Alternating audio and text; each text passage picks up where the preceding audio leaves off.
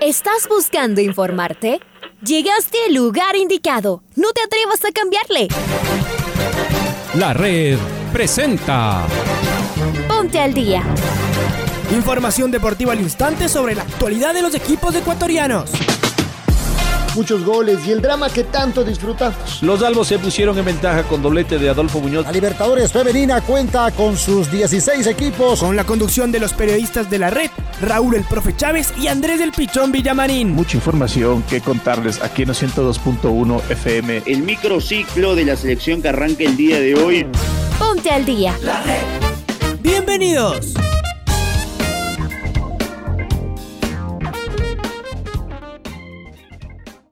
Hola Raulito, buenos días. ¿Qué tal Andrés? ¿Qué tal amigos oyentes de los 102.1 FM de la red? Les mandamos un fuerte abrazo. Bienvenidas, bienvenidos a Noticiero al Día en su primera edición. Arrancamos con los titulares.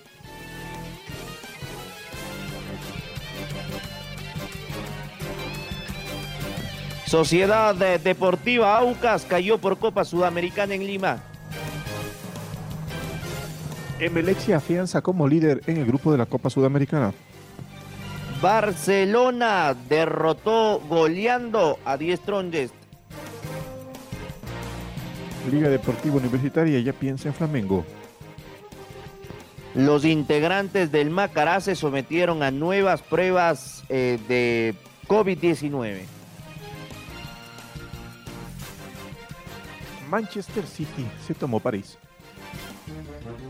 y se ultiman detalles para lo que será la Copa América. Habrán eh, varias decepciones por el tema de la pandemia.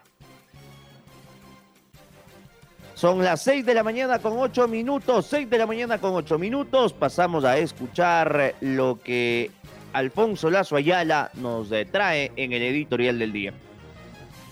Los eléctricos ratificaron su buen momento en la Sudamericana y golearon bajo un aguacero en el Capuel. El golazo de Alexis Zapata es de esos para enmarcar. Y el equipo ya ilusiona a los suyos, pues ha ido ganando en confianza con buenos resultados. De Yapa, los millonarios celebraron su 92 segundo aniversario y son punteros absolutos en el grupo G. La otra cara de la moneda fuera del Aucas que volvió a caer esta vez frente a un tibio Melgar. Por ahora son la sombra de lo que llegaron a ser hace dos semanas. Ni siquiera quienes venían siendo figuras marcan diferencia. Figueroa, Fridiseuski, Quiñones, todos imprecisos y desconectados. Necesita seguir recuperando ritmo y eso seguramente solo lo conseguirá. Con más partidos, su situación en la Sudamericana quedó muy comprometida y los canarios se divirtieron en Copa Libertadores goleando a Distronges boliviano. Con un poder ofensivo tremendo los sacudió en el segundo tiempo y comparte con Boca Junior el liderato en el grupo C. En las estadísticas, Barcelona sumó su décima victoria en 11 partidos jugados en el puerto principal frente a equipos bolivianos en Libertadores. Solo uno fue empate. El cuadro de Fabián Bustos ya recuperó su motivación y ahora apunta al torneo local. Hoy sabremos si el COE Nacional autoriza el regreso del fútbol este fin de semana. Las reuniones de las autoridades con los dirigentes del fútbol, al parecer, le darían semáforo verde a nuestro campeonato. Todavía no queda claro cuál será el trato para la primera B, que necesita entrenar sábado y domingo si pretende continuar compitiendo entre semana. 6 de la mañana con 10 minutos, 6 de la mañana con 10 minutos. Sociedad Deportiva Aucas cayó dos goles por cero en su visita al Estadio Nacional de Lima frente al Melgar. El equipo oriental no tuvo una buena presentación, pese que en el primer tiempo un eh, insólito, un parvulario penal, eh, penal de Richard Mina trajo consigo que se abra un eh, resultado que no lo merecían los peruanos. Después de Aucas no tuvo la capacidad de poder eh, siquiera igualarlo. Más bien los peruanos anotaron en el eh, eh, segundo tiempo el segundo gol que les dio los tres puntos. Cuesta arriba para el Aucas que está prácticamente ya eliminado de su grupo en la Sudamericana. ¿Qué dijo Vidoglio al cierre del partido? ¿Qué dijo el técnico de Aucas? Lo escuchamos. El partido estaba planeado para, para tener la pelota porque sabíamos que de esa manera más allá de ser protagonista, también lo íbamos a lastimar a ellos, que era un equipo que, también basa su juego en la tenencia, en la posesión. Me parece que hasta el penal no habíamos eh, tenido ocasiones de gol en contra ni situaciones difíciles de, contrarrestar. Estábamos ordenados pero bueno, lamentablemente ellos encuentran ese penal y, y se abre el, el resultado. De ahí en adelante siempre hicimos cambio para tratar de buscar el partido, para tratar de buscar el resultado, pero bueno, en el, en el área rival hoy no estuvimos finos, así que son cosas que tenemos que mejorar. De cualquier manera, rescato la actitud, la voluntad de los jugadores, de tratar siempre de, de mantener el orden, de, de, seguir buscando el partido y bueno, hay que, hay que seguir trabajando en búsqueda de, de una mejora colectiva.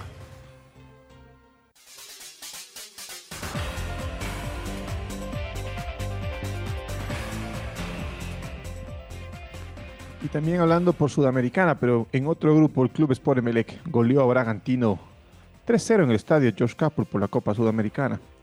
Adrián en contra, Alexis Zapata y Alejandro Cabeza marcaron los tantos del conjunto eléctrico que además festejó su fundación, sus 92 años de fundación el día de ayer. Escuchemos a nuestro compañero Freddy Pasquel que está con nosotros y nos va a ampliar la información. Hola Freddy.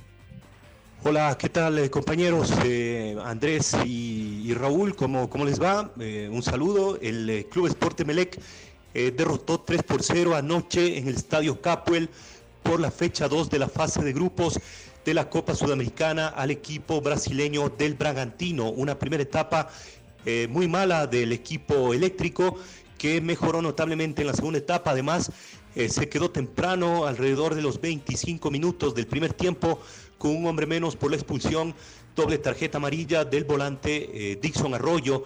Eh, de esa manera tuvo que eh, retroceder a, un poco las líneas el equipo eléctrico ante la posesión mayor de pelota del Bragantino, que tuvo más del esférico, pero que creó poco en ofensiva, un equipo con poca profundidad, el equipo del Red Bull Bragantino. En la segunda etapa eh, mejoró notablemente el rendimiento del Emelec, encontró un tanto en contra además, eh, convertido por Aderlan a los cuatro minutos del segundo tiempo y de allí en más eh, se aplomó el equipo eléctrico con los tantos, un verdadero golazo de Alexis Zapata a la salida de un tiro de esquina de volea, la puso abajo en el ángulo para el 2 a 0 y el tanto de la goleada lo marcó Alejandro Cabeza a los 86 minutos. De esta manera Emelec eh, se enrumba a una posible clasificación, tiene seis puntos y es líder de su llave en la Copa Sudamericana. Vuelvo con ustedes, compañeros.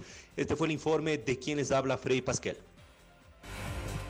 Muy bien, eh, Freddy, te mando un abrazo grande y cerremos con este tema de el Emelec.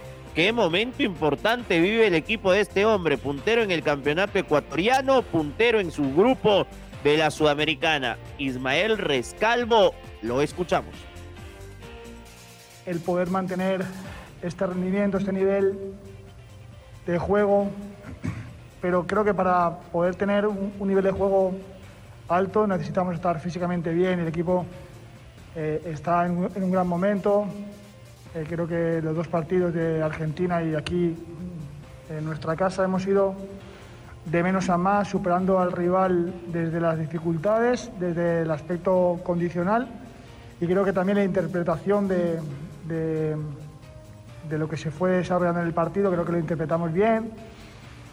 Supimos eh, cuando lo, requería por la calidad del rival, porque eh, reitero, teníamos delante un rival con una calidad individual eh, de altísimo nivel, pero no sufríamos, teníamos el partido controlado y, y, a partir de ahí, conforme se fue avanzando el partido, tuvimos la capacidad de, de entender eh, cómo podíamos ganarlo y los jugadores lo llevaron a, a cabo de, de, muy buena manera. Y Barcelona consiguió un triunfo importante la noche de ayer, pero por, poca, por Copa Libertadores derrotó 4-0 al cuadro de The Strongers. Escuchemos lo que dijo su director técnico, el argentino Fabián Bustos, luego de la victoria, como decíamos, 4-0, con goles de Carlos Garcés, Mario Pineida, Emanuel Martínez y Gonzalo Mastriani. La fase de grupo y tratar de pasar. La seguimos, estamos en los 102.1 FM de la red. A ver, esta noticia también nos llegó fuera del momento de edición eh, y es de sobre que termina hoy la segunda semana de la fase de grupos de la Copa Libertadores. Los equipos ecuatorianos tuvieron eh, diferentes suertes. Domingo Valencia Lazo nos tiene más detalles. Hola Domi, ¿cómo estás? Buen día. Buen día compañeros, amigos oyentes, ¿cómo les va? Esta tarde noche termina la primera semana de competencia de la fase de grupos de la Copa Libertadores. A las 17 horas, Racing Club de Argentina recibirá en su estadio a Sporting Cristal de Perú. Mientras tanto que a la misma hora, la Universidad Católica de Chile será local ante Argentinos Juniors en el Estadio San Carlos de Apoquindo. A las 19 horas, el Sao Paulo recibirá al uruguayo Rentistas en el cierre de esta, de esta segunda semana de fase de grupos de la Copa Libertadores. Ayer, Defensa y Justicia en el grupo de Independiente le ganó 3 a 0 al Universitario de Deportes de Florencio Varela. Francisco Pizzini y un doblete de Walter Bow le dieron la victoria al equipo de Sebastián Becasese. Cerro Porteño empató 0 a 0 en Paraguay ante Deportivo La Guaira de Venezuela. En eh, Montevideo se mataron a goles el Nacional de Uruguay y el Atlético Nacional de Colombia. Triplete de Gonzalo Vergesio y un gol de Leandro Fernández para los Charrúas, un doblete de Jarlan Barrera, un gol de Andrés Andrade y un autogol de Renzo Orihuela. Marcaron el empate final para el Bolso y para el conjunto colombiano. Mientras tanto, River Plate de Argentina le ganó 2 a 1 al Junior de Barranquilla. Héctor Martínez y Julián Álvarez anotaron los goles para el equipo de Marcelo Gallardo. Descontó sobre el final Miguel Borja. Por esa misma zona, el Fluminense le ganó 2 a 1 al Independiente Santa Fe de visitante con dos goles de Fred. Daniel Giraldo descontó para el conjunto cafetero. Mientras tanto, Olimpia de Paraguay le ganó 2 a 1 al Always Ready que se puso en ventaja con un autogol de Diego Polenta. Roque Santa Cruz y Richard Ortiz anotaron los goles para la O. Barcelona, en cambio, le ganó 4-0 al Strongest de Bolivia con goles de Carlos Garcés, Mario Pineida, Emanuel Martínez y Gonzalo Mastriani disputará el primer lugar de su zona frente a Boca la próxima semana. Informó para el Noticiero al Día Domingo Valencia. Compañeros, volvemos con ustedes de Estudios Centrales.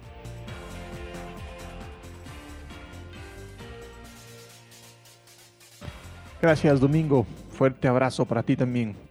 Liga Deportiva Universitaria ya deja atrás del partido frente a Vélez Sarfield y se enfoca en lo que será su próximo compromiso por la Copa Libertadores frente a Flamengo. Estamos con nuestro compañero Luis Quiroz y nos va a ampliar la información. Luchito, buen día, ¿cómo estás? Les va Raúl y Andrés, ¿cómo están? Buenos días, un saludo cordial a todos ustedes. Liga Deportiva Universitaria se prepara para lo que será su compromiso ante Flamengo la próxima semana en el Estadio Rodrigo Paz Delgado. Ahora, no se sabe si este fin de semana se juega la Liga Pro, por eso que, eh, la planificación va para la Copa Libertadores de América. Todavía no podrá contar con Lucas Villarruel para ese cotejo. Mm, este ya es el último partido que tiene que cumplir el argentino y el resto ya a disposición. Habrá que ver cómo reacciona Johan Julio, si ya lo puede tener o no el profesor eh, Pablo Repeto. Pero la próxima semana reciben a los brasileños en el Estadio Rodrigo Paz Delgado. Un abrazo compañeros.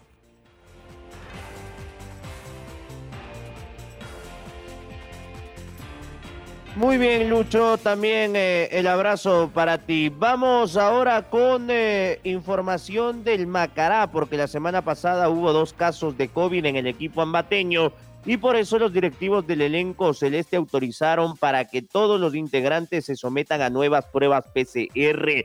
Los resultados fueron negativos, el virus no se propagó en el resto de la plantilla. ¿Qué me dice Pablito King, a quien le mando un abrazo y lo saludo? Pablo, buen día.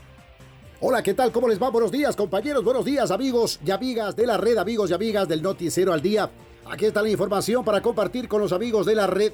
La selección ecuatoriana de fútbol se va a concentrar el próximo 30 de mayo para los compromisos de las eliminatorias rumbo a Qatar 2022 frente a la selección de Brasil el día 3 de junio en condición de visitante y también para el partido contra Perú acá en Quito el próximo 8 de junio. El cuadro dirigido por el profesor Gustavo Alfaro obviamente se someterá a todos los protocolos de bioseguridad.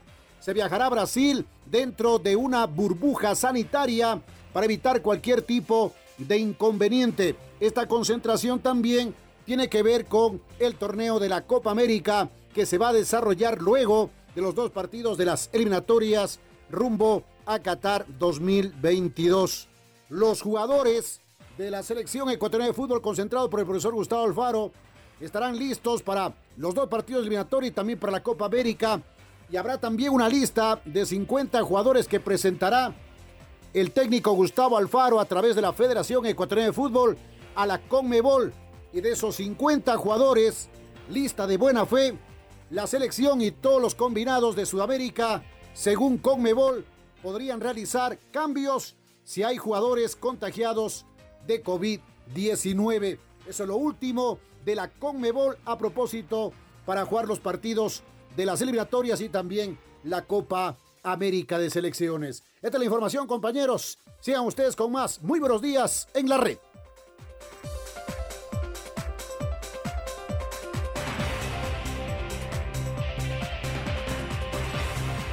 Fuerte abrazo, fuerte abrazo Pablo, gracias por tu información de la selección ecuatoriana de fútbol. En la semifinal de ida, el Paris Saint-Germain recibió en el Parque de los Príncipes al líder de la Premier League, Manchester City. Los dirigidos por Pep Guardiola dominaron las competencias locales en esa temporada y están enfocados en la Champions, título que se les ha hecho esquivo en toda su historia. Los parisinos empezaron dominando, jugando a su ritmo e incluso mereciendo una amplia ventaja en el marcador. Marquinhos anotó el primer tanto del partido, gol que el equipo local merecía con amplio margen, pero el segundo tiempo tuvo una tónica completamente diferente. Incluso sin cambiar nombres, el Manchester City se llevó por delante a su rival, atacó con, constantemente y dejó sin respuesta a Neymar y compañía. Primero Kevin De Bruyne con complicidad de Keylor Navas igualó el partido y minutos después en un gran tiro libre de Riyad Mahrez provocó el 2-1 a favor de los ciudadanos. El partido de vuelta se jugará el próximo 4 de mayo en el estadio de Manchester. Pablito, información eh, del Macará de Ambato. Eh, vamos contigo, Pablito. Hola, ¿qué tal? Buenos días, amigos y amigas de la red. Buenos días, amigos y amigas del Noticiero al Día. Aquí está la información. Los integrantes del Macará de la ciudad de Ambato se sometieron a pruebas PCR al comenzar la práctica de este martes y todos los futbolistas del equipo que lo conduce, el estratega uruguayo Eduardo Lolo Favaro, tuvieron resultados negativos. La plantilla del Macará trabaja con normalidad en las instalaciones de la residencia de alto rendimiento. Los celestes, el cuadro ambateño, cumplen con la planificación semanal tras conocer que la semana pasada dos profesionales que colaboraban con el club dieron positivo. El directorio presidido por el señor Biller Salazar, decidió descartar que más personas puedan estar infectadas. Afortunadamente, el virus no se propagó al resto de la plantilla del equipo de El Macará. Esa es la información que queríamos compartir amigos y amigas de la red. Buenos días compañeros.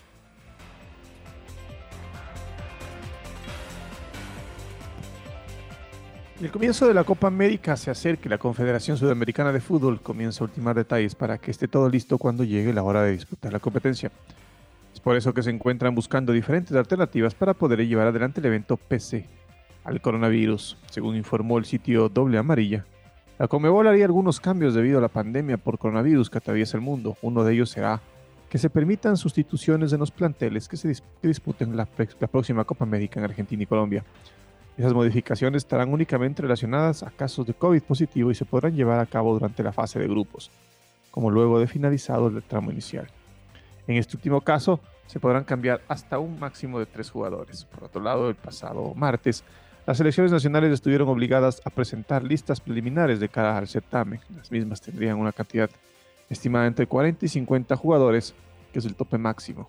En tanto, las nóminas definitivas continuarán siendo de 23 y deberán ser confirmadas hasta el próximo 10 de junio.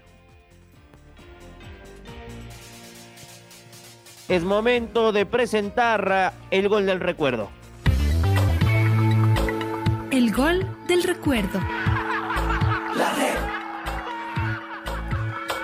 El 29 de abril del 2007, el Club Deportivo El Nacional recibió al Cuenca por la duodécima fecha de la primera etapa en el Estadio Olímpico Atahualpa. Los criollos se impusieron 2 a 1 con un doblete del Cholito David de Quiroz.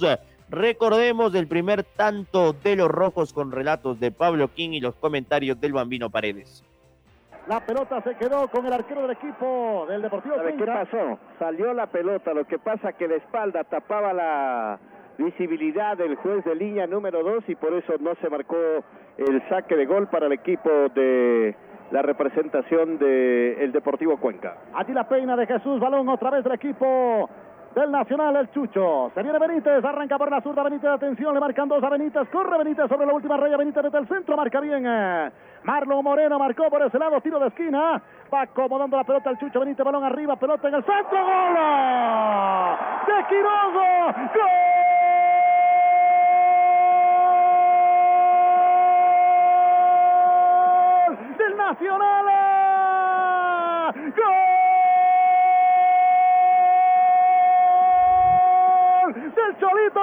de cabeza, de cabeza la metió, Quiroz para el Nacional Centro, por la izquierda del Chucho Benítez, tiro de esquina, se quedaron todos los zagueros del Cuenca y apareció Quiroz de cabeza, la clavó al piso, ocho minutos del primer tiempo, acá en el Atahualpa el Nacional, el Nacional tiene uno, el Cuenca cero lo hizo, Quiroz para el equipo rojo.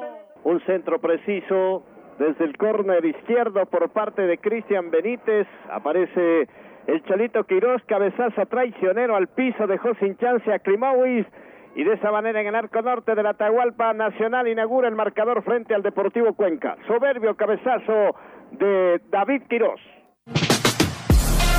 Ahora ya estás al día junto a nosotros. La red presentó Ponte al día.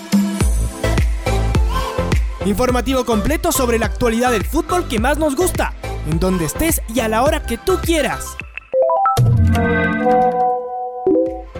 Quédate conectado con nosotros en las redes de la red. Síguenos como arroba la red Ecuador y no te pierdas los detalles del deporte minuto a minuto. Escúchanos en vivo en TuneIn y en los 102.1 FM en Quito. ¡Te esperamos!